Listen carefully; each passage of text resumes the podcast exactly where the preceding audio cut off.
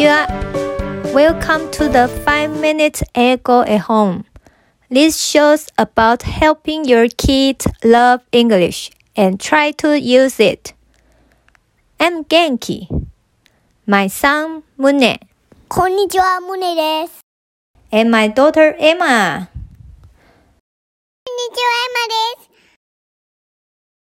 す。Today we are going to have Mune's favorite story called The Two Ants. Let's get it started.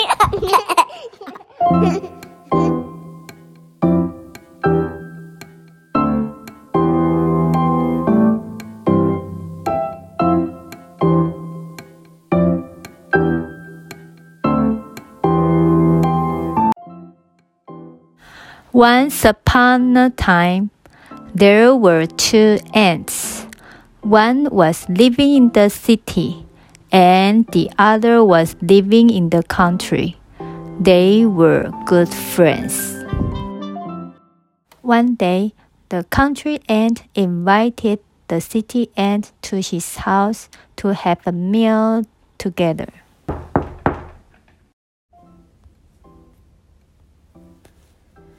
I have come from so far, traveling for many days, and now I'm starving. I want to eat a lot of delicious food, said the city ant. I'm afraid that I only have a little water and fruit. said the country ant. Hmm. In that case, let's go to my house in the city. I have much good food to eat in my refrigerator. There are dry crickets, grasshoppers run over by cars, cockroaches hit by slippers, and a mouthful of ice cream dropped accidentally by the kid, said the city ant. What did you just say? You have cockroaches, which are very juicy and taste like chicken. said the country ant. Yes, I did. The cockroaches living in our city are especially big and fat. Furthermore, they are juicy. I usually see them doing a workout by flying in the house. Oh, you just reminded me of a leg of cockroach left in my refrigerator. I will leave it for you, said the city ant. I really uh, appreciate it. Whoa, I can't wait to eat them. My mouth is watering now. I have never been to the city, not even once. Please take me to your city. I would like to have an eye-opening experience. Then the two ants hit the road and arrived at City Ant's house.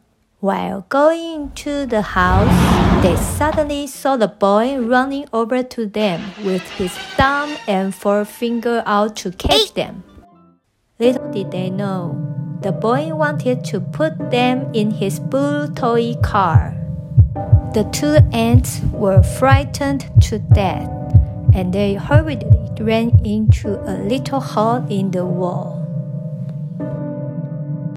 At times, it's a little dangerous, but there is still a lot of good food to eat in the city, said the city ant. The city is too dangerous. For me, I only have a little water and fruits, But I'm happy in the country. So soon, you'll be going back to the countryside. Here's a present for you. Please take it home. But remember to open it only after you get home safely, said the city ant. I will. Thank you for your gift and bring me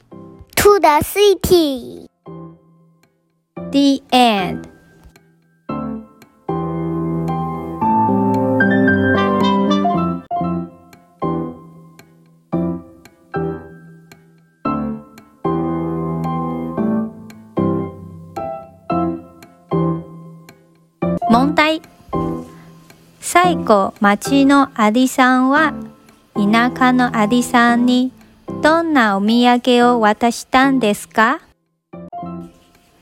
?1、アリです。an ant 2、ゴキブリです。a cockroach 3、バタです。a grasshopper 答えはコメント欄に書いてくださいね。